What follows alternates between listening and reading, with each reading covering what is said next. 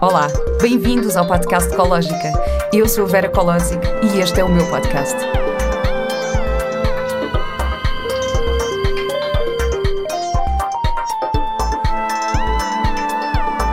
Com o apoio da Pivita. Olá e bem-vindos a mais um episódio do podcast Ecológica. Hoje tenho comigo uma convidada que ainda não conhecia pessoalmente, mas que admiro profundamente. Sátia, ou Rita Rocha, é facilitadora internacional de consciência espiritual. Dedica a sua vida a ajudar pessoas nos seus processos de cura para atingirem o seu máximo potencial. Trabalha como psicoterapeuta e facilita vários retiros internacionalmente, usando a sua sabedoria em diversas terapias. Olá, Sátia. Bom dia. Bom dia. Muito obrigada por estares aqui hoje. Isto é mesmo uma honra para mim poder eh, falar contigo e partilhar esta conversa. Por isso, obrigada. E obrigada eu pelo convite e pela nossa conversa que tivemos antes. Já adorei Obrigada. Sim, nós começamos sempre a falar um bocadinho antes, antes de começarmos a gravar e é sempre bom. bom, olha, começando pelo teu nome, Uh, eu queria te perguntar qual é o significado de Satya e porquê é que escolheste este nome ou como é que este nome te escolheu a ti? Então, Satya vem de, um, de sânscrito e, quer dizer a verdade. O meu nome completo, que eu não uso, é Maprem Satya, que é o amor à verdade ou a verdade do amor. Um, na área, na linha que eu vinha uh, há muitos anos do Osho, onde ele foi um dos primeiros a aliar terapia com meditação e celebração, nessa linha desse caminho espiritual, onde se inclui a terapia como modo de limpeza ao nível da personalidade e estrutura do ego, mas como uh, primeiros passos para depois entrarmos na meditação verdadeira. Um, muita gente recebeu um nome para marcar uh, um, é como se fosse um compromisso com a sua própria alma da descoberta de quem realmente é. Hum. E eu, na verdade, uh, e muito honestamente, eu tinha um grande julgamento com quem fazia isso. Eu não dizia, mas interiormente, porque eu sabia, bem, já lá estou eu a julgar, não posso julgar, mas na verdade eu tinha esse julgamento. É pá, que disparado, para que é que uma pessoa precisa de mudar de nome?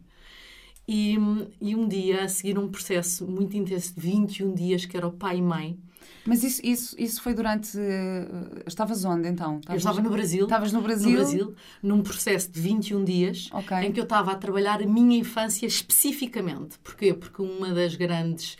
Uh, um dos grandes condicionamentos do ser humano é a infância. Não estou a falar negativamente ou positivamente. Condiciona-nos, vai-nos tornar quem é, aquilo que nós uh, presenciamos do comportamento dos nossos pais, do que nós sentimos no, na vida com eles.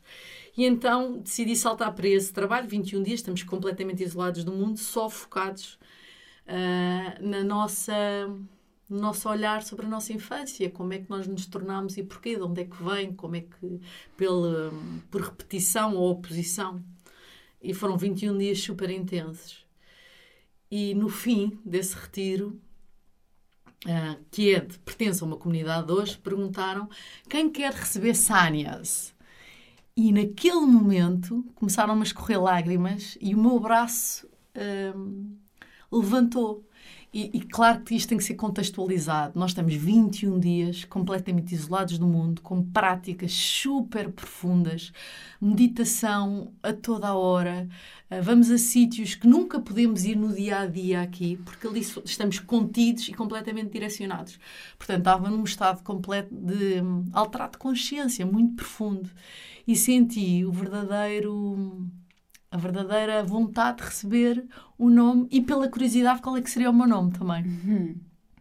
E aquilo quando eu recebi o nome, que era a verdade do amor, ou o amor à verdade, bem, eu chorei porque o meu processo todo foi sobre isso. Um, porque eu sofri de abuso sexual durante muitos anos da minha vida e, e senti mesmo que aquele nome estava-me a tocar na hora, sabes? O que é que é o amor? O que é que é a verdade? E, e então decidi, ok, eu vou passar a usar. Agora, Rita Rocha continua. A minha família chama-me Rita, os meus amigos chamam-me Rita.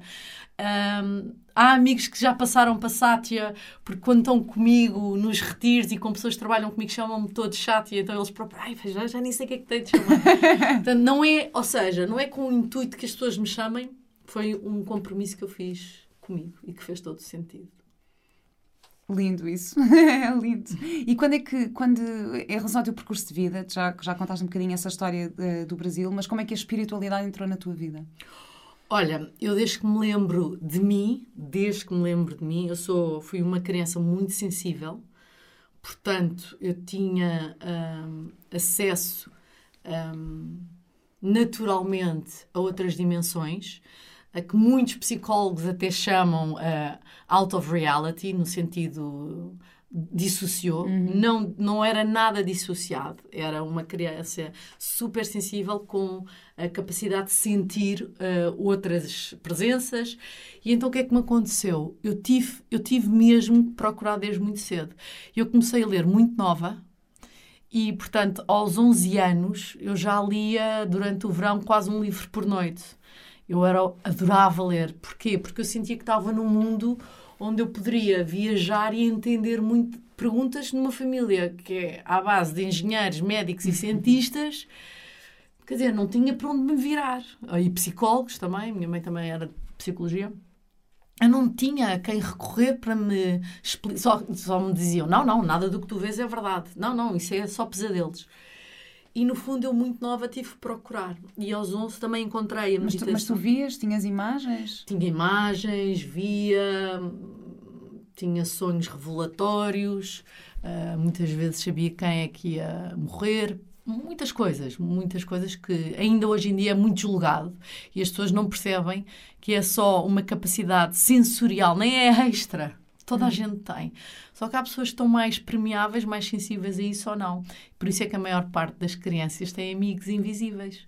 E uhum. não é da cabeça deles, não é uma imaginação. Eles têm capacidade de sentir a presença eletromagnética e energética de todas as entidades vivas e não vivas e por isso eles conseguem se relacionar. Não é que esteja lá muitas vezes uma entidade a falar, mas eles sentem a presença, então conseguem ter essa ligação sentir energeticamente a presença dos objetos, das pessoas, não é? Muitas vezes as crianças dizem o quê? Pá, não querem dar um beijinho àquela pessoa. Hum. É porque também muitas vezes sentem a vibração dela, o estado em que essa pessoa está. Portanto, hoje em dia está muito mais aberto e daqui a 5 anos, 10 anos, nós vamos alterar completamente a perspectiva da psicoterapia tradicional vai se ligar muito mais à ciência quântica, muito mais física quântica, e o trabalho da consciência está a expandir para toda a gente e estamos a ser obrigados a fazer isso. Sim, e sente-se cada vez mais, e acho que cada vez mais as pessoas falam abertamente sobre isto, já não é. Sim já não é uma coisa para malucos, estás a ver? Tipo, assim. Agora, é, é, não, mas é verdade. É, vez, eu acho que cada vez mais as pessoas estão mais despertas e, e abertas a, a perceber essas coisas. E em relação à tua, à tua infância, que estavas a falar da, da questão do abuso sexual, essa tua. A leitura era um refúgio para ti? A leitura não era só um refúgio para mim, não. O refúgio para o abuso sexual foi o surf. Eu comecei a hum. fazer bodyboard aos 11 anos. Uh, e uh, o meu gosto era ondas grandes. Na altura, não é? Hoje em dia, ondas grandes é a Nazaré, quer dizer, até, até fico envergonhada a dizer isto, mas na altura, uh, para nós que não tínhamos jet skis e ainda não pensávamos em surfar a Nazaré, eram ondas grandes, para aquilo que nós considerávamos ondas grandes. E foi aí onde a relação com o mar eh, pôr aquela raiva, aquela carga, aquela frustração, sentimentos que eu nem consegui identificar, não é? Porque quando tu és muito nova, tu apagas da memória que aquilo acontece imediatamente, ou até apagas literalmente, desmaias, uh, ou ficas num estado catártico e o teu cérebro apaga para poderes sobreviver emocionalmente à situação e poderes continuar com o dia a dia. Claro, são mecanismos de defesa. Autodefesa. De autodefesa das memórias traumáticas. Mas isso no imediato ou isso mais tarde? Ou seja, tu, tu esqueceste do que, do não que aconteceu? Não me esqueci, eu não me esqueci. Mas uh, tu apagas, um, é como se tu parcelasses para não, para não acederes à dor emocional e física do que te acontecia. E foi através do surf que eu consegui descarregar isso durante anos e bem, não ficar eu, se calhar, uma abusadora, uma violenta. Portanto, as ondas grandes deram uma possibilidade de descarregar isso. Ao mesmo tempo que eu começava a fazer bodyboard, eu comecei a ler muito sobre meditação e a treinar muito em meditação. Hum. Uh, e isso, estar na natureza, ler e meditar, foi a minha tábua de salvação. Uh, lógico, uh, naquele momento teve ajudou-me, mas depois o grau de ajuda tive que procurar mais tarde, aos 16, procurei mesmo, percebi, pá, eu preciso mesmo de procurar ajuda, não é? Pela minha relação que eu tinha com os rapazes, como eu via as minhas amigas a, no fundo, a relacionarem-se com eles, eu sentia a uhum. diferença. Claro. Também tinha a perguntar isso, é como é que uh, uma pessoa que passa por isso, como é que depois, mais tarde, uh, encontra a essência da sexualidade feminina? Ou seja, como é que, como é que se passa a aceitar e a aceitar uh, o, seu, o, o, seu lugar na sexualidade? Olha, eu quero dizer a todos e a todas que sofreram de abuso sexual que é possível. É possível recuperar toda, todo o prazer, toda a alegria, a espontaneidade, a loucura, a leveza, a suavidade, tudo aquilo que o amor e o sexo, sexo envolve, a, a carnalidade, não é? Uh, é possível, é, mas é necessário um trabalho, porque deixa marcas super profundas ao nível da alma, ao nível do emocional e da confiança em si próprio e no outro. Mas uh, é lindo, é lindo. Quem decide entrar nesse caminho da cura, é linda a recuperação. Se tem momentos muito difíceis, tem. Tem, porque nós. Uh, como é que se diz? Face the, the fear. Uhum. Uh, como é que se diz? Confrontamos, enfrentar, enfrentar confrontamos mesmo aquela dor que nós pensamos que vamos morrer. E quando começa a vir à superfície, ou à consciência, o grau uh, do estrago que aquilo uh, fez, e, e temos que recuperar o abandono que nós sofremos de nós mesmos para poder sobreviver e recuperar o poder de sentir que podemos e devemos ter prazer, não é? Porque depois fica muito confuso, fica distorcido. Mesmo a relação amorosa, o que é que é uma relação amorosa? Uh, Cai-se muito na, na, entrega total ou no, no frio total, no isolamento total. Portanto, ir recuperando todas estas partes perdidas e magoadas. Um, olha, hoje torna-me quem sou, não é? Hum. Eu, eu sou esta pessoa devido também a esse, esse, essa situação. E, e, hoje em dia já consigo agradecer, não no sentido obrigada por me ter acontecido, claro. não. É um agradecimento muito profundo que tive a coragem de olhar para isto, tratar-me e graças a Deus tive muito boa gente a ajudar-me. Uh, porque hoje a minha profundidade enquanto ser humano, uh, a compaixão que eu também vejo quando alguém está a sofrer e está a fazer coisas que nós consideramos horríveis, eu percebo de onde é que vem. É? Só uma pessoa muito doente é que provoca o, sofrimento a outro. Portanto, agradeço de uma forma profunda hum, a coragem que eu tive de olhar para isso e o caminho que, que escolhi fazer. E, e digo-vos a todos que estão a ouvir e que, que te ouvem: é possível. Hum. É possível e merecem esse caminho completamente. Eu, por acaso, tenho uma eu tenho, tenho duas sobrinhas, uma de 9, outra de 11, e claro que, que é aquela altura em que, começo, em que começo a questionar e a preocupar-me como, como adulta uh, em relação à, à, sexualidade delas também. Uh, eu por acaso falei com a Tamar, não sei se sabes quem é que faz um, um, trabalho de sexualidade consciente muito interessante sobre isto, e ela diz: Não, o nosso problema como adultos a falar com as crianças são os nossos próprios tabus. Uhum. Um, a dizer o que é que é errado, o que é que é certo, o que é que não sei o quê. Mas eu pergunto, tipo, em criança, uh, havia algum adulto que, que, tu confiavas e que contasses? Ou, porque eu acho não. que existe muito esta coisa do segredo. e como é que... Hum, imagina, como é que eu posso comunicar com, com as minhas sobrinhas de forma que...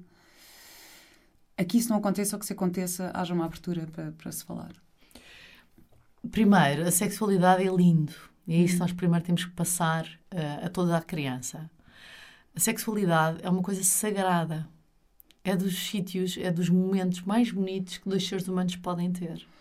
Se feito com tudo, não é? Com a alma, com o coração, com a voracidade da parte carnal, com a suavidade do encontro hum. de um com o outro. Portanto, tem que ser passado isso. E tem que se passar que, olha, nós só devemos fazer aquilo que nós nos sentimos prontos e quando queremos. E o mesmo respeitar o tempo do outro, ou seja, não é porque tu estás pronta que o outro vai estar, ou não é porque o outro está pronto e deseja que tu vais estar e vais desejar. Se calhar até às vezes desejas, mas não sabes que queres. E, e abrir este diálogo à mesa, uhum. naturalmente, a dizer: olha, a sexualidade está aí, está pronta a chegar, vai ser das coisas mais bonitas que vais descobrir, mas tens que ter atenção que cada pessoa tem um tempo e há uma dança nesse encontro, nessa descoberta. E depois também falar abertamente que há pessoas que não têm esse respeito. E sempre que elas sentirem que há uma tensão do outro lado, elas têm direito a dizer não, elas e eles, porque o abuso sexual nas crianças não escolhe sexo. Uhum. É falado muito no feminino, é. mas o masculino é, é muito abusado. E em todos os retiros que eu faço, é, imagina uma média de 40 pessoas, 28 automaticamente escreve antes de começar o retiro que foi abusado, e normalmente chegamos ao fim dos retiros e estamos ali à, à volta dos 35, 38, incluindo homens. Portanto, há uma grande fatia ainda de gerações Mas e gerações. porque se lembram ou porque têm vergonha de, de porque têm vergonha de dizer. A maior parte das pessoas tem muita okay. vergonha. Eu, por acaso, eu tive um convidado uh, aqui que também assumiu ter sofrido de, de abuso, abuso, em criança. Um e, então, eu, e isto, para o homem ou para a mulher, é super importante avisá-los que vai haver pessoas que não respeitam e vão forçar. E quando elas estiverem nesses momentos, elas têm que ou pedir ajuda ou sair assim que puderem, ou tentar, quando elas sentem que esse tipo de pessoas existe à volta delas, é, que não têm que ficar sozinhas com elas. Hum. A questão é que a maior parte dos abusos até passa-se em casa, não é? Pois. Por avós, primos, pais, até mães. Uh, mas um, se estamos numa família em que há essa abertura, eu falaria abertamente. Eu falo com os meus filhos abertamente sobre isso. Claro. Os teus filhos têm que idade? 13 anos. 13. Estão, estão na idade também de começar. Ah, eu, eu acho sei, que já né? começaram. Apesar de não, oh, mãe, não, oh, mãe. claro. Não, porque se fala... Uh, eu também penso em o meu filho também tem um filho homem, não é? Tem, tem seis anos. Mas penso imenso nisso também, porque às vezes ficamos muito aquela coisa, ah não, de, de criar as mulheres para serem empoderadas, não sei o que, assim, nós também temos que criar os homens para serem sensíveis, para serem respeitosos, para serem... E respeitados, uh, E respeitados. Com respeito. Uh, portanto, isto também é um, é um, é um desafio. Eu, eu também, eu desde que soube que ia ser mãe de um rapaz, também fiquei sempre naquela coisa, não, e agora como é que eu faço para, para criar um homem Uh, quase pelo qual eu me apaixonasse. Estás a ver? Tipo, imagina, estás a ver com os princípios todos corretos. Mas pronto, olha, estou a dar o meu melhor e espero que corra tudo bem. Vai correr. Vai correr, sabes porquê? Porque é isso, estás a dar o teu melhor e, e tu tens essa vontade de crescer. E, há, e nós vamos errar sempre. Não claro. há como, nós temos as nossas limitações. Agora, quando nós temos a consciência de que queremos melhorar, vai ser muito mais fácil ver e pedir desculpa e dizer: Olha, também não sei, estou à procura de ser mãe. Mas há aqui uma coisa muito importante que eu gostava de dizer que é, nós tivemos agora um, um movimento feminino enorme e que é super necessário ainda. Uhum. Atenção, uhum. só poucos países na Europa e, e nos Estados Unidos, portanto Estados, é que a mulher tem realmente direitos, mas ainda estamos longe de hum, ser respeitadas por aquilo que somos. Atenção. Mas legalmente já temos os nossos direitos uh, defendidos. Mas há muitos países no mundo que isso ainda não acontece.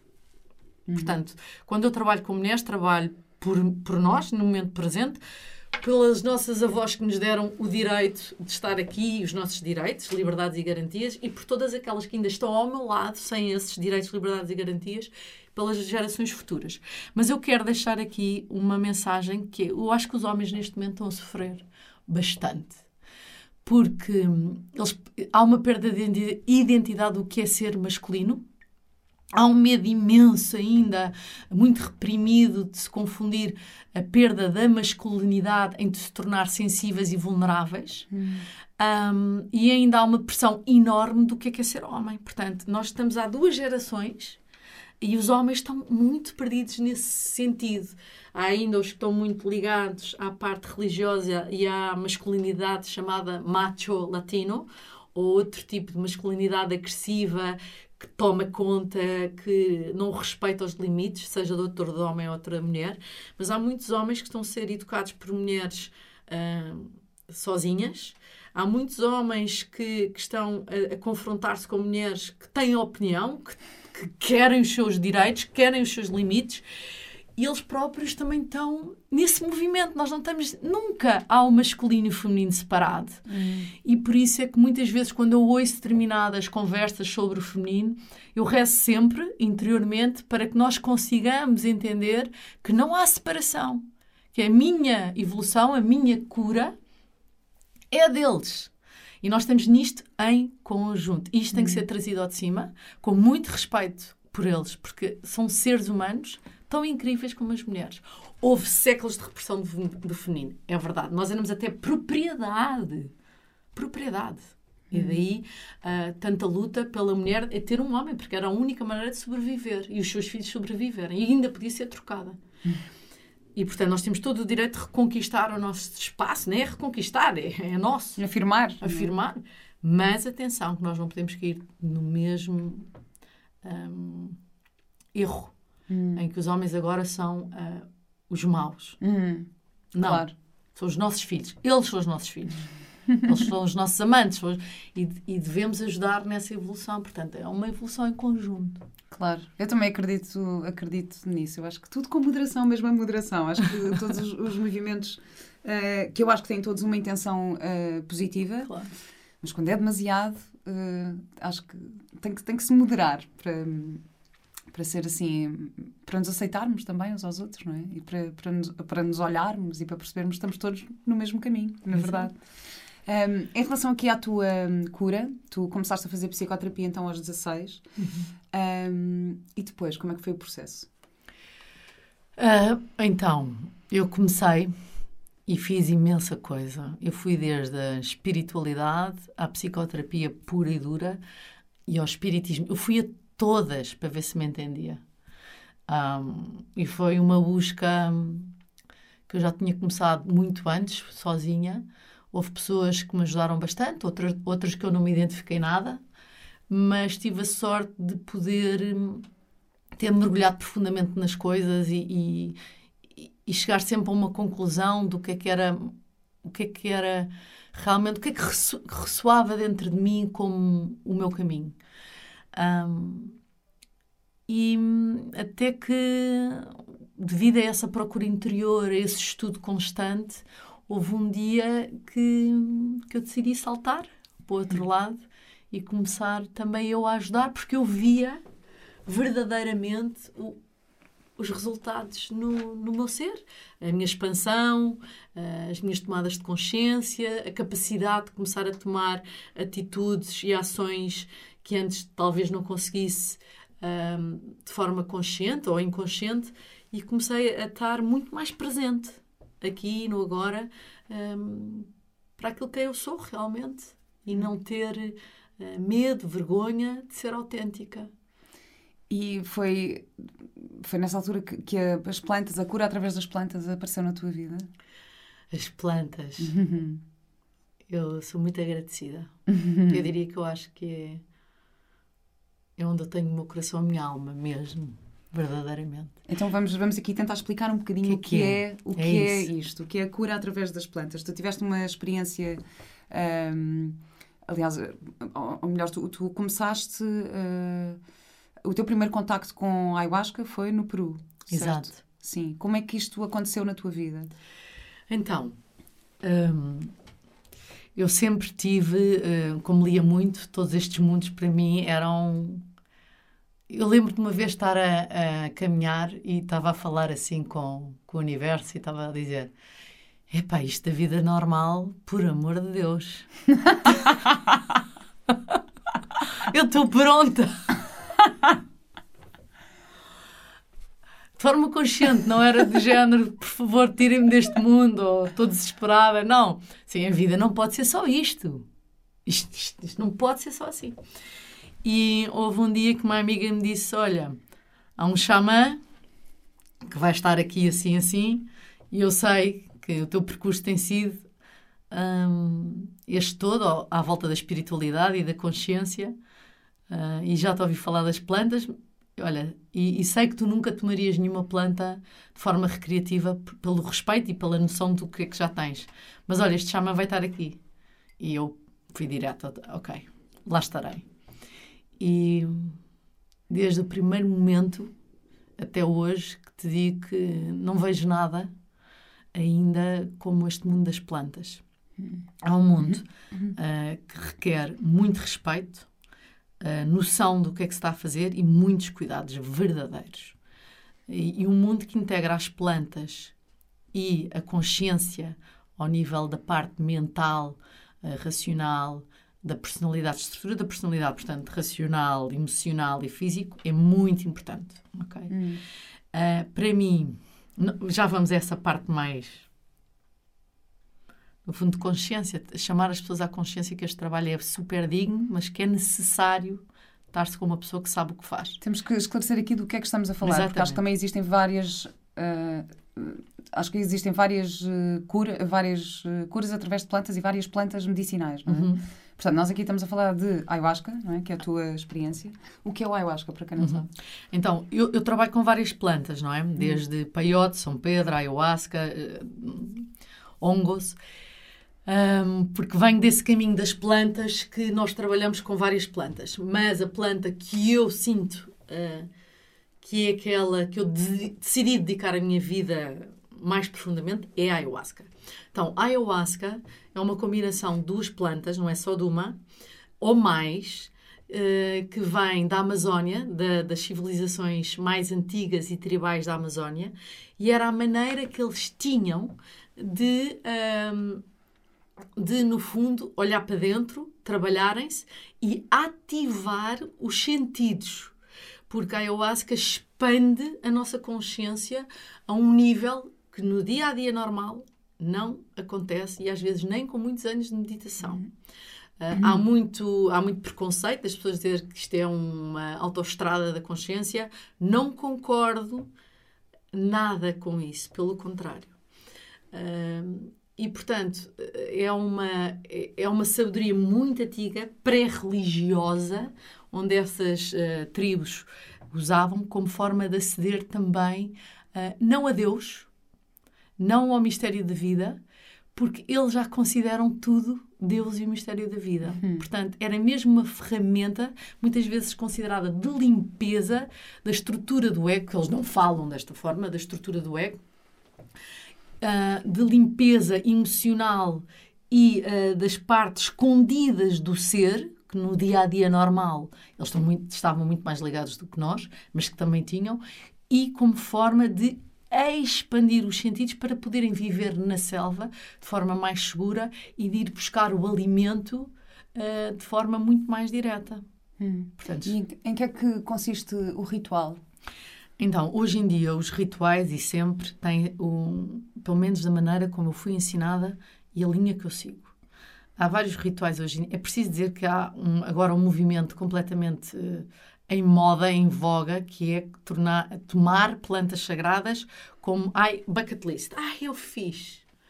Eu entendo a curiosidade, eu entendo, mas uh, a cerimónia, como se diz cerimónia sagrada de plantas, uh, é sagrada porque nós estamos a entrar num espaço em que a porta da alma, a porta do espírito, a conexão com o universo sem limites, a, cura ao nível celular, físico, a cura ao nível da parte toda emocional, relacional, hum, é, é tão profunda, é, é tão assertiva. Hum. Um, que eu muitas vezes vejo pessoas em psicoterapia que nem podem tomar, por exemplo, não é indicado, a demorarem anos a chegar, às vezes o que se chega num entendimento de um retiro ou uma, até uma uhum. noite. O que é lindo, é lógico, o, o, trabalho de casa a seguir é como integrar isso no dia a dia, é uhum. muito importante essa integração a seguir. Mas uh, vejo em retiros com análises antes e análises depois, com exames, como é que pessoas que na, na medicina tradicional, e que é, é, eu sou completamente pró-medicina tradicional de forma de consciente, como tudo, portanto, não sou contra a medicina, pelo contrário. Uh, mas pessoas que vêm da medicina tradicional, com processos, imagina, de cancro, que já não vão ter resultados, já não têm, hum. fazem o retiro, fazemos exames antes e depois, e a evolução, portanto, um, a remissão da doença é brutal ou mesmo total. Tenho centenas de casos desses. Centenas. Sim, eu tenho uma amiga que, que tu também conheces que teve um caso desse género, que ela teve, tinha, teve um cancro raríssimo na mama, porque era um cancro dos tecidos duros no tecido mole, portanto, uhum. para já foi muito difícil de diagnosticar, e teve dois anos e tal em quimioterapias e não sei o quê, e depois foi ao Peru e fez uma cerimónia e voltou absolutamente curada. E o médico dela, um, espanhol, que ela tinha um médico espanhol, que dizia: Não, tu és um milagre, isto, eu não tenho explicação científica para isto. Sendo que eu já falei com ela várias vezes sobre isto e, e, acho que também é importante referir que as pessoas não podem achar, ai não, vou fazer um retiro e vou ficar curada. Não. Porque ela diz, ela diz, uh, não, Vera, aquilo, aquilo fui eu, o processo foi meu. Ou seja, eu quando fui, eu já sabia, porque eu, eu sabia que não ia morrer, eu sabia que eu tinha muito para fazer aqui. Portanto, essa força também veio dela e, e aquilo provavelmente potenciou o processo de cura dela própria. Portanto, não é. Porque acho que isto também é importante, pois as pessoas acham, ai não, como isto aconteceu, eu também acho, olha, tenho um cancro, vou, vou curar assim. E, e se calhar é um bocadinho mais, mais profundo do que isso. Uh... É muito mais profundo que isso. Atenção. Claro. Uh, nós já sabemos uh, que um doente que quer mesmo curar-se, na medicina tradicional, tem muito mais hipóteses de se curar. Ok? Hum. Nós sabemos, são estudos feitos. Mas, uh, portanto, isto é válido para tudo, não é? A vontade que se tem põe-nos num, num potencial para isso acontecer. Seja ao nível físico, emocional, mental. Quando nós entramos no espaço das plantas sagradas, nós vamos para o espaço uh, daquilo que a física quântica chama de potencial ilimitado, a que nós, na espiritualidade, chamamos, chamamos da consciência pura. No sítio do potencial ilimitado, onde a matéria não é matéria, onde o espaço e o tempo não têm existência, só há o potencial disso que depois é materializado aqui, neste, neste planeta, uh, o que acontece é que nós trabalhamos a esse nível nas plantas, é na potencialidade. Quando, no meu entendimento daquilo que eu vejo, quando há uma doença, quer dizer que houve uma tensão energética, vindo do quê? Vindo do nível emocional ao, ao nível do pensamento. E tudo o que é hereditário começou a algures. Hum. Seja na evolução até da própria célula que deu, deu uh, linhagem direta àquela linha de seres humanos. Uma tensão, uhum. por alguma razão, na, na evolução daqueles átomos, daquelas células. E é, é nessa tensão que nós temos que ir. Quando nós chegamos ao ser humano, e quando nós estamos a trabalhar um ser humano, nós estamos a trabalhar com, primeiro, o potencial dele todo, enquanto ser, que é consciência pura. Depois estamos a, a, trabalhar com a estrutura da personalidade e a matéria desse ser humano, que é o corpo físico, corpo emocional, corpo mental, espiritual e energético. E mais, estamos a trabalhar com a constelação familiar dessa pessoa. Onde é que isto tudo se pode trabalhar? Não é normalmente num espaço só de medicina do corpo ou da mente, ou do, tem que ser num, num espaço holístico uh, em que essa, uh, a física quântica cada vez, graças ao trabalho destes revolucionários quânticos, que ainda hum. são muito uh, assim, julgados até e criticados, uh, está-se a conseguir cada vez mais explicar o espaço uh, da consciência, cada vez mais. E nós, em, em cerimónias, nós estamos nesse espaço. Portanto, por isso é que é normal ouvir uma pessoa a dizer uh, eu curei o meu cancro, mas eu, no fundo, revisitei a minha vida. Uhum. Eu fui lá tratar a relação com a mãe, ou com o pai, ou com o marido, ou, ou com, com, a minha falta de segurança, ou com a minha maldade, o meu egoísmo, não é? E as pessoas vão lá, meu orgulho. Uhum. Isto é, hoje em dia, o orgulho é uma defesa enorme de, da estrutura da personalidade para não se sentir, não é? O sarcasmo, a arrogância, tudo isto. As pessoas muitas vezes dizem, aquela pessoa má. Não, aquela pessoa não é má. Aquela pessoa tem imensos problemas que precisa de olhar de frente. E nessas cerimónias, mais do que ser um terapeuta a induzir, essa pessoa tem uma experiência direta. Agora, numa cerimónia há a vontade dessa pessoa, se trabalhar e isso abre a porta a que a planta nos abra a chave da consciência para irmos a esses sítios. Mas na prática a pessoa bebe. Um, bebe a planta. A planta, a mistura das plantas. Exatamente. E aquilo acede a determinadas partes do nosso organismo, não só a parte cerebral. cerebral. Muitos cientistas hoje em dia que estudam a ayahuasca acham que é só o cérebro que funciona e não é. Hum. É, tens o cérebro, tens o estômago, tens os intestinos, tens os vasos sanguíneos, tens as células. Ela permeia o sistema todo e permeia também o sistema energético, o sistema eletromagnético que nós temos. Ela vibra aí. Por isso é que uma cerimónia é feita por todos. E é incrível como uh, o processo deste bate naquele som, deste hum. ativa aqui. E nós fazemos todos parte de um, um sistema eletromagnético e, e, e, mais do que eletromagnético, de luz, de som, de vibração naquele momento. E todos complementam e todos se ajudam. Hum. E, portanto, e depois há o trabalho do facilitador, chama o que vocês quiserem chamar, que a palavra é pouco interessante, sinceramente. Hum. A pessoa que teve um grande processo de autocura, a pessoa que vive para a consciência e que a vibração dela tem extrema importância na condução daquele momento. Hum. Portanto, temos três entidades, e diria quatro, que é a planta, o xamã facilitador, a pessoa em questão e o grupo em questão. Hum. Quando há só xamã e, e, e, pessoa, ali também há um grupo que é feito hum. por duas pessoas. Hum. Depois disto tudo, vem todo a vida de cada um, as suas memórias, a sua experiência de vida, aquela que ainda não está vivida, mas já que está a ser vivida noutras dimensões. A constelação familiar, o sistema de crenças, os traumas que lá ficaram, os sonhos, uhum. os desejos, as lágrimas que são choradas, os suspiros que são dados. Tudo isso faz parte da cura.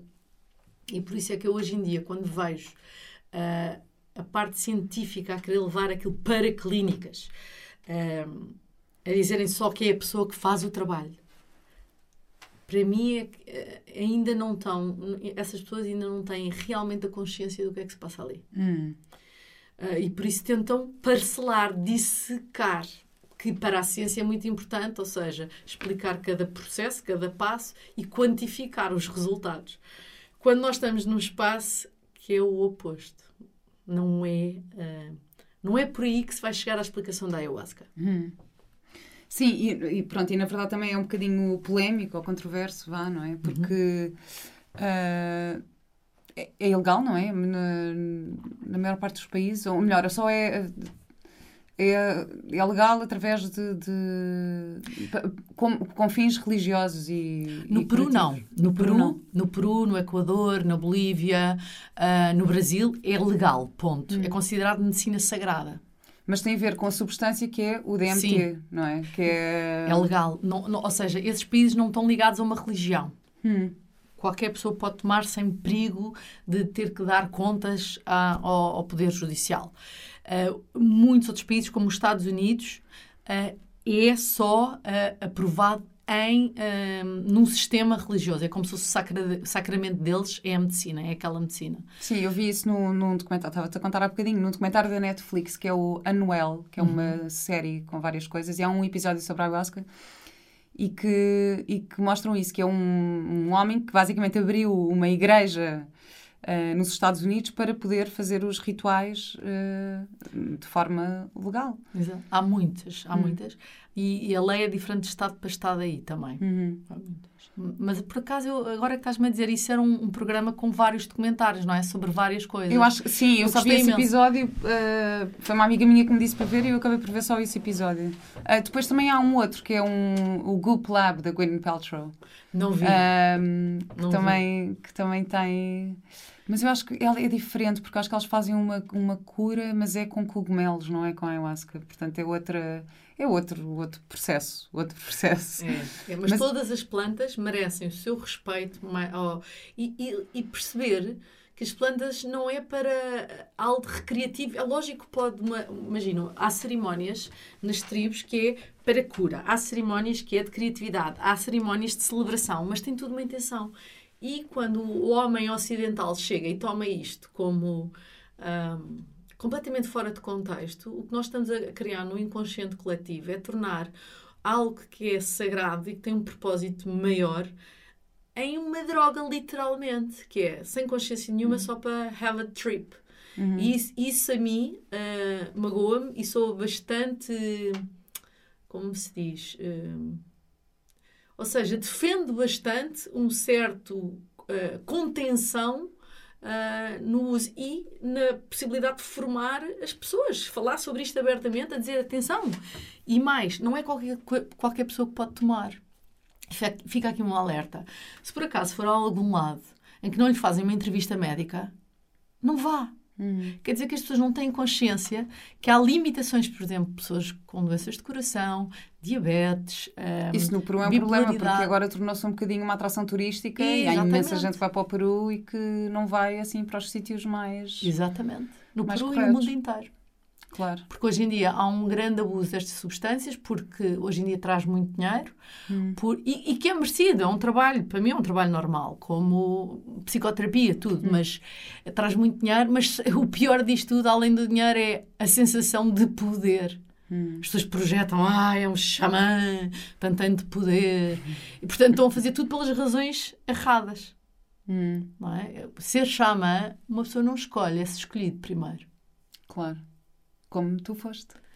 Como eu fui convidada, porque eu resisti muitos anos. A sério, resististe? Resisti, porque eu pensava quem é que sou eu. Eu vim aqui para, para, para me curar, para me expandir e, e era, era convidada mesmo a, a, participar. E eu dizia: não, não, não, eu sou só assistente e é aqui o meu lugar e não sou indígena, portanto, eu própria tinha julgamento. E quando o José me disse: Oh, Sátia, Sim, um xamã, não é? Porque lá é a palavra que se usa. Hum. Até na nossa linhagem nem usamos muito, é mais vegetalista, pessoas que trabalham com plantas. Um vegetalista não tem a ver a origem do teu sangue ou do teu país. Isto tem a ver com a origem, com, a, com a, o nível da tua consciência hum. e, e do teu coração. Portanto, todas as partes filosóficas e espirituais tocam-se vai dar tudo ao mesmo sítio, que é a compaixão, a consciência, não é? Consciência, hum. consciência pura, que é neutra. E o, uh, e o que é que tu serves neste mundo, não é? E, portanto, por isso é que vemos tanta gente hoje em dia desse, deste New Age Spirituality Lifestyle por razões que não são as razões para estar ali a hum. guiar outras pessoas. E, e por isso é que eu digo, é, preciso, é um caminho em que tu tens de trabalhar verdadeiramente. Tens que largar muito os teus desejos, tens que largar muito a tua parte egóica, tens de ter muita consciência das tuas sombras, muita. Hum. Tens de ter muita consciência do, das tuas feridas, até que essa consciência te dê liberdade verdadeira. E, e é um percurso de vida. Hein? Eu acho que ninguém está acabado uhum. nem os mais altos mestres que eu tanto admiro para estarem aqui no corpo estão, estão terminados, apesar de eles virem servir só. Mas o próprio corpo obriga-te a, a, ter determinados condicionamentos. Uhum. Portanto, não se escolhe. Eu acho que é, é um caminho de vida e é-se escolhido, sinceramente. Incrível. Ora, ainda em relação aqui ao, ao ritual, especificamente, há algumas recomendações um, antes de, de, se fazer o ritual? Há várias. Primeiro de tudo, peça, um, como é que se diz? Um, informação sobre quem está a trabalhar. Hum. Às pessoas conhecidas. Não vá às escuras. Peça se as pessoas confiam, se não confiam. Depois, um, perceba porque é que quer ir a um, um, a um, a um ritual sagrado de plantas. Coloque uma intenção. Nem que seja curiosidade, eu gostava de ver isto, mas tem, esteja consciente do que está a fazer. Terceiro, isto é muito importante: 15 dias antes, um mês antes, nada de drogas, nada, nada, nada. Uma alimentação super suave, ou seja, com poucas gorduras, um, sem grandes açúcares ou nada de preferência. Uh, porquê? Porque são, uh, são substâncias, as plantas, que têm um impacto grande ao nível do corpo, ao nível do emocional e da, e da mente, do energético e espiritual, claro. Mas quando nós tomamos determinadas substâncias como álcool, drogas, medicação, por exemplo, comprimidos para dormir, comprimidos hum. para a depressão, estabilidade do humor, essas pessoas não podem tomar, têm que ter um desmame feito com o seu médico e têm que estar limpas durante o ideal três meses, mínimo um mês. Hum. Portanto, quando vai para um grupo de pessoas sem eles lhe fazerem perguntas como é que está, é sinal que não pode ir. Quer dizer que aquelas pessoas não sabem o que é que estão a fazer. Porque uma coisa eram os xamãs que viviam com as suas tribos. Eles tinham ligação direta às pessoas, eles conheciam as pessoas. Mas já nem havia metade destas doenças que nós temos.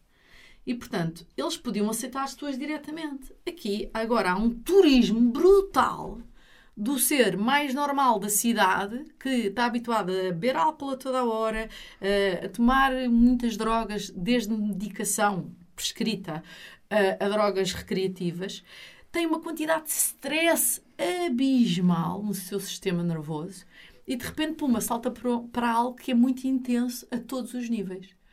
Portanto, uh, esse é um indicador quando não lhe fazem uma entrevista médica. Hum. E a nível sexual? A nível sexual, nós dizemos sempre uh, uma semana antes, três dias no mínimo. Hum. Isto porquê? A sexualidade é um dos atos mais bonitos que os dois seres humanos têm, não é? É, é um, pode ser um momento de, uh, de, de, expansão de consciência brutal quando nós um, permitirmos, quando nós libertamos completamente o controle mas há uma interação energética de duas pessoas. Ou seja, os fluidos ao nível do físico permeiam-se, a carne entra, entra na carne, uh, e uh, toda essa troca de fluidos e de campo energético passa não só no, no seu melhor, estes orgasmos, não só a nível físico, mas também de, de encontro de alma para alma, mas também passa todas as memórias ao encontro da história de um com o outro.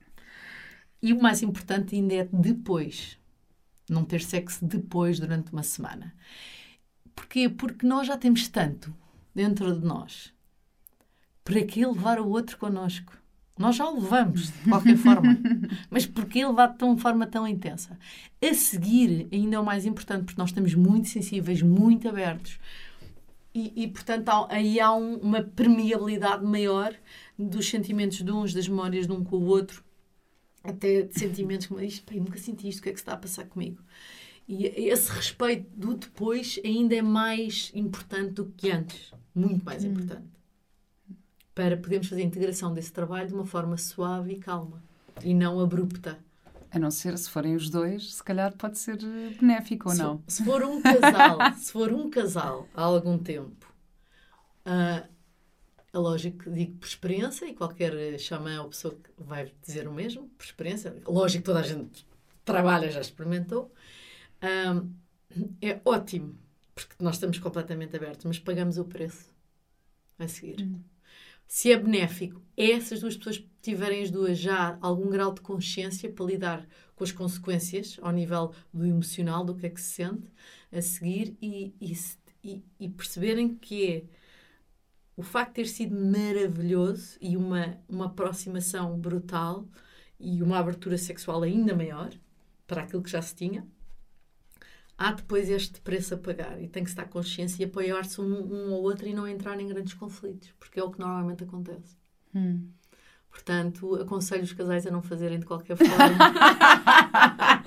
Honestamente, aconselho, aconselho.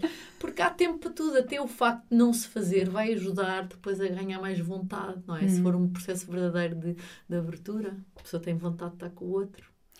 Bem, acho que mais importante nisto tudo é mesmo pensar que isto não, não é para todos e é mesmo preciso ter uma, uma consciência grande disso, disso para não se banalizar, tal como se está a banalizar um bocadinho no Peru.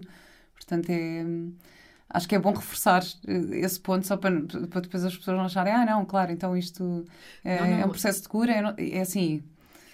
É super delicado. É delicado, é para as pessoas que é, no momento que é, acho que não Uh, é super delicado. A pessoa que está a facilitar tem que saber o que está a fazer. Tem que haver uma equipa que ajude. Tem que haver uma integração. No dia a dia, se não é só mais uma coisa que fez e, e que pode trazer muito trauma. Mas um, quando for, e falo para todos que, que ouvem agora, quando for, perceba porque é que quer ir. Hum. E não vá uh, com um sentimento de vamos para lá. Não. Vá com um sentimento de respeito imenso por si, pela escolha que está a fazer, pelo ambiente que está que encontra lá. E porque é algo que pode trazer tanto. Eu, é um dos sítios que eu vejo que traz mais às pessoas. Uhum. Não só na cura de doenças, mas na expansão. Eu vejo pessoas a curar relações uh, de anos que, que não conseguiam perdoar. Uh, vejo pessoas a terem entendimentos que, que, muitas vezes em psicoterapia até sabe com a cabeça, já se chorou, mas ali curou-se. Hum. Incrível. É. Olha, queria aqui perguntar-te sobre outra área da tua vida, que é tu és firewalker. Sou firewalker. Isso é incrível. Firewalker. Eu não, agora não consigo arranjar uma tradução direta para isto, mas. Pessoa que anda no fogo. fogo. Sim. Tu és uma pessoa que anda no fogo. Isto é incrível. Eu, por acaso, falei sobre isto. Uh, entrevistei um, o Jorge Coutinho, que é um coach há pouco tempo, e ele trabalhou muito com o Tony Robbins, e uhum. acho que parte. De, uh, nos, eh, nos eventos do, do, Tony Robbins, acho que há uma parte da plateia que é escolhida para serem firewalkers. Uh, e o Jorge acabou por fazer isso, mas explica-me isto, como é que isto entrou na tua vida e isto... Porque isto, na verdade, é um bocadinho a prova que conseguimos atingir níveis de consciência para não... para conseguir ter a capacidade de andar sobre fogo, uhum. certo? Explica-me isto, por favor. então, isto é um ritual muito antigo, muito antigo, em várias partes do mundo, desde o Havaí, que eram rituais de passagem para os teenagers, uh, e para qualquer idade para atingir certos graus, estados de consciência. Uh, na Grécia Antiga, um, os monges budistas, há tantos sítios, um, os Maasai também. Um, e o Tony Robbins aprendeu com o Tolly Burkan, que também foi hum. um dos meus professores, foi o Rolf Yaosa, e com o Tolly Burkan, e o, que foram os professores de Tolly Burkan, também de Tony Robbins. Então, entrou na minha vida como um processo que me foi apresentado como algo muito importante, algo como que poderia ajudar a transforma transformar medo em poder, uh, dúvidas em decisões, mas a parte que mais me interessava era a parte espiritual uh, do ritual em si, não é? Nós estamos a trabalhar com um elemento vivo, que é o fogo, em vários caminhos de xamanismo e espiritualidade, o fogo é considerado o verdadeiro mestre de todo o ritual, porque ele vai nos dar a indicação se nós estamos realmente presentes, focados em, num estado alterado de consciência, no dia a dia normalmente não usamos. E foi por isso que eu decidi ir e, e adorei, adorei todo, todo, todo o ensinamento à volta, tudo aquilo que eu tive que aprender desde trabalhar com a parte do material, mas muito mais atingir esse estado alterado de consciência. E depois de fazer esse primeiro training, fui convidada para me tornar Master de Firewalking, que há muito poucos no mundo inteiro. E então fui a primeira mulher europeia um, e portuguesa a ser Master Firewalking, quer dizer que eu posso ensinar outros.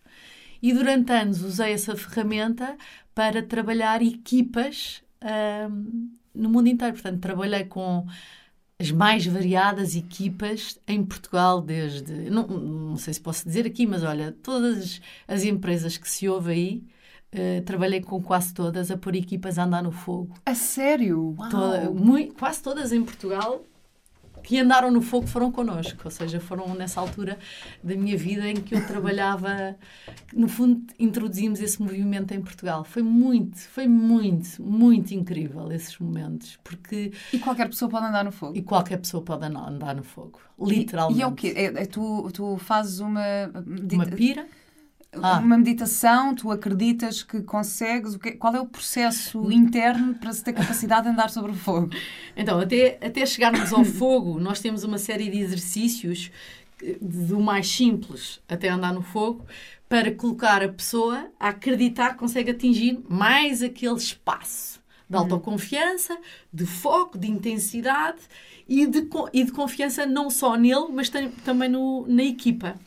Nós começamos por partir tábuas com as mãos, que representam os obstáculos, depois partimos uh, com o pescoço setas de madeira com pontas de aço, depois colocamos duas pessoas a dobrar barras de aço, daquelas dos pilares dos prédios, a dois. Uau! Depois pomos as pessoas a andar no vidro.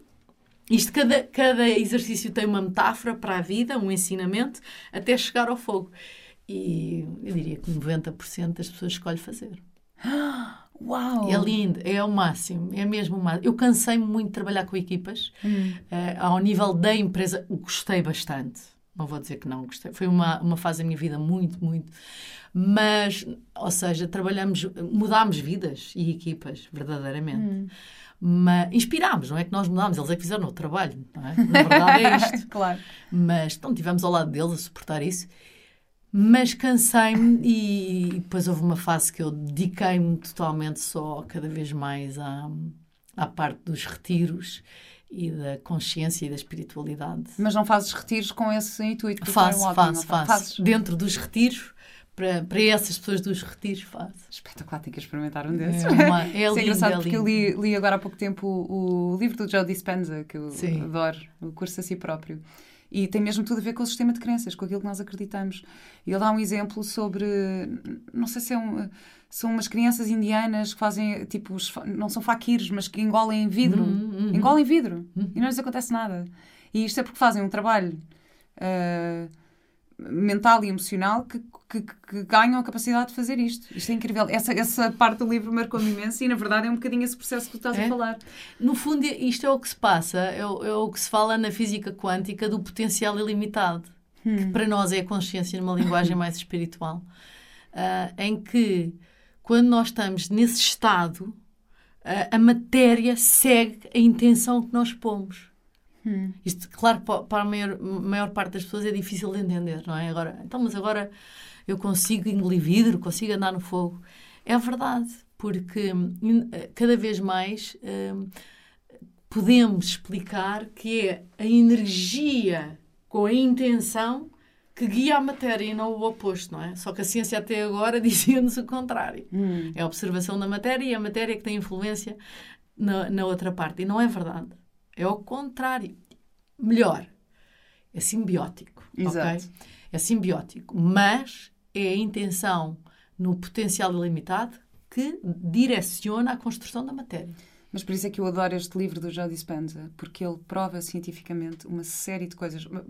Porque o livro em inglês chama-se You Are the Placebo. Portanto, uh -huh. é como, como a nossa mente tem capacidade de nos regenerar e curar e, e e tem mesmo a ver com este sistema de crenças. E ele fez estudos, portanto, fez estudos, imagina, com um grupo de 100, 100 pessoas que tinham problemas no joelho. 50 foram operadas e as outras 50 tiveram uma, uma cirurgia falsa. Ou seja, cortaram o joelho só, mas não fizeram nada. Mas quando acordaram, acreditavam que tinham sido operadas. E tiveram o mesmo nível de recuperação. As que foram e as que não foram operadas. E é incrível. É verdade. É, é incrível. E, e, ele, e ele prova uma, uma série, ele dá uma série de exemplos também em relação a ah, ele também faz um estudo com uns, uns velhinhos que vão. Uh, sei lá, uns velhinhos de 70 anos e uns vão reviver a sua juventude, ou seja, põem as músicas que eles ouviam, uh, o tipo de mobília, o tipo de comida e não sei o quê, e nos outros dizem só, vocês agora têm que viver como se tivessem esta idade. E claro que aqueles que têm os estímulos acreditam e de repente saem lá muito mais saudáveis e com mais energia. Bem, é incrível, mas ele, ele dá uma série de exemplos que eu acho que que é isto, que é de facto nós, o poder está em nós. É verdade. Isso, o poder está em nós. Sabes que uma parte do trabalho é ajudar as pessoas a relembrarem. Hum. Relembrarem, é só isso, porque está cá tudo. Está cá tudo. E nós estamos prisioneiros de condicionamento social, condicionamento familiar, uh, estrutura de ego, medos, dúvidas. Está cá tudo, tudo, tudo, tudo, tudo, tudo. E eu acho que em 10 anos a nossa sociedade vai dar uma volta a este nível. Vai dar uma volta que eu acho que ninguém tem noção de onde é que vamos estar. Falamos outra vez daqui a 10 anos, vou-te convidar outra vez para vir cá, porque esta conversa podia continuar durante horas e horas. Sátia, Sátia muito obrigada por esta conversa altamente Não. inspiradora. Uh, só tenho mais uma pergunta para ti, que é a pergunta que eu faço sempre, que é qual é a tua ecológica de vida? Olha, ser consciente. Ser consciente e ser o melhor ser humano que eu posso ser. Um, é isso. E servir isso. No fundo, é servir a consciência. Mas ser o melhor uh, ser humano que eu posso ser, não no sentido religioso da bondade, mas uh, do sentido da consciência. Da consciência muito, muito, muito obrigada pelas tuas palavras e a tua presença incrível. Obrigada, obrigada até breve. Vera. Um grande beijinho. E eu gostei muito, muito de fazer esta entrevista contigo. Tu tens uma forma de entrevistar muito inteligente e muito autêntica. Portanto, obrigada. Muito obrigada. Que bom, obrigada.